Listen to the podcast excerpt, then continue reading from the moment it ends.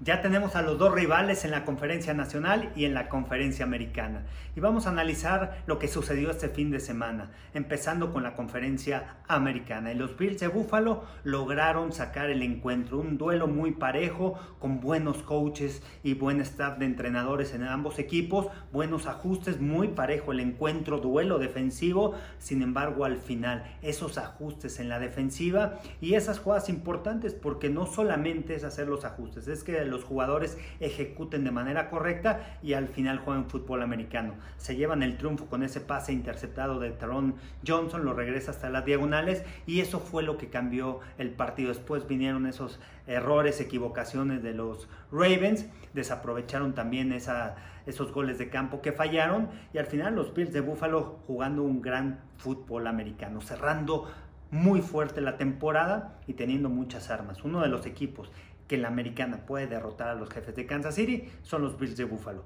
Y no solamente es por la defensiva, por contener a Patrick Mahomes, sino porque tienen una ofensiva que te puede responder. Una ofensiva que tiene varias armas. Sí, no han corrido el balón, no lo corrieron esta semana. Sin embargo, esos pases cortos y ese diseño de jugadas para que los receptores estén colocados en mejor posición, creo que es una de las ventajas de los Bills de Buffalo.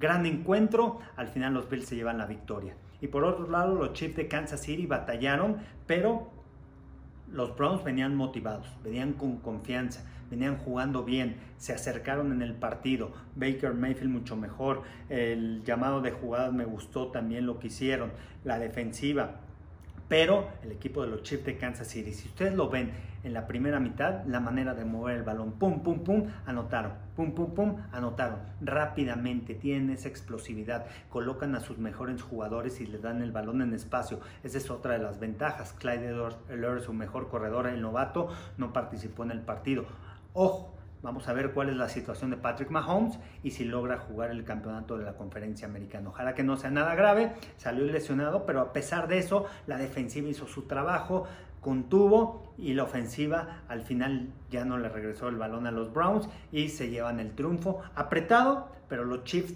tienen esa experiencia jugando buen fútbol americano en ambos lados del balón. Por otro lado, vámonos a la conferencia nacional.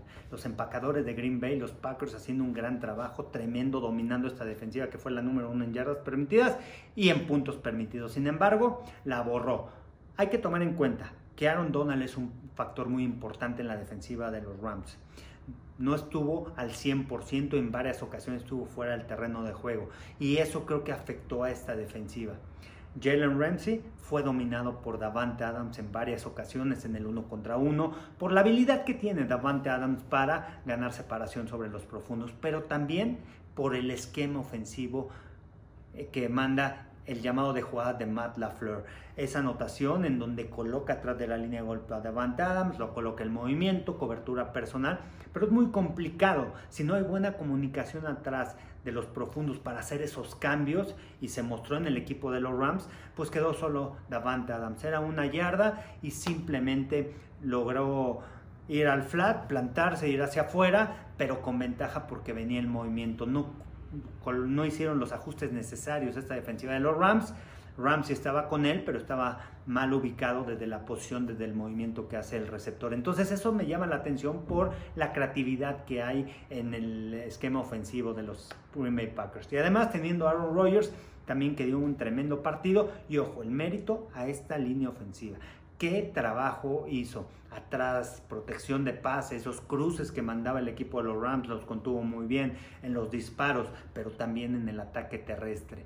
Esos huecos esos bloqueos de zona, esas jugadas en donde le abría el espacio a los tres corredores, tanto a AJ Dillon como Aaron Jones como Jamal Williams, es de llamarse la atención. Sólida esta línea ofensiva y esa fue otra de las razones por las que también el equipo de los Packers se llevó en el partido. Al final tienes Aaron Rodgers y esa jugada que hace con Alan Lazard que identifica cobertura 4 atrás, safeties eh, en los cuartos y después voy con play action. Con el play action obligo que el safety baje y permito a mi receptora que vaya en el poste. Pero la leyó muy bien, sabía, leyó los ojos del profundo, dijo, ahorita va a bajar a detener la carrera y se va a generar el espacio.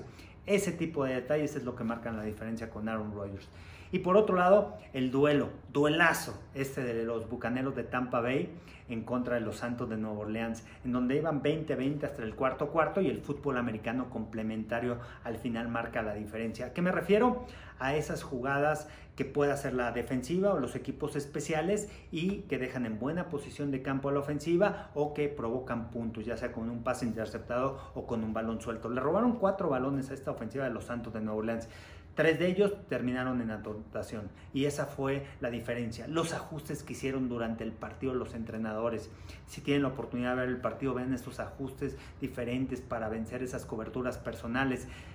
Defensivas muy agresivas, pero al final los Bucaneros con Tom Brady, uno de los mejores corebacks de la NFL, el control que tiene del juego, cómo identifica las coberturas, pero además las defensivas dejándolo en gran posición de campo y robando balones. Eso creo que marcó la diferencia en este partido. Duelazo, me duele porque Drew Brees lo admiro, un gran coreback, quizá pudo haber sido su último juego en la NFL. Tremenda carrera de Drew Brees, de admirarse, pero al final los Bucaneros también con un coreback de Salón de la Fama el primer año que pueda entrar a la votación, están en el campeonato de la conferencia nacional. Así que los invito a que participen en las redes sociales porque, vamos a ver, y quiero preguntarles, ¿a quién ven ustedes en el Super Bowl? En el duelo de los Chiefs en contra de los Bills, ¿quién se lleva la victoria? Y por el otro lado, los Packers en contra de los Buccaneers. Soy Carlos Rosado.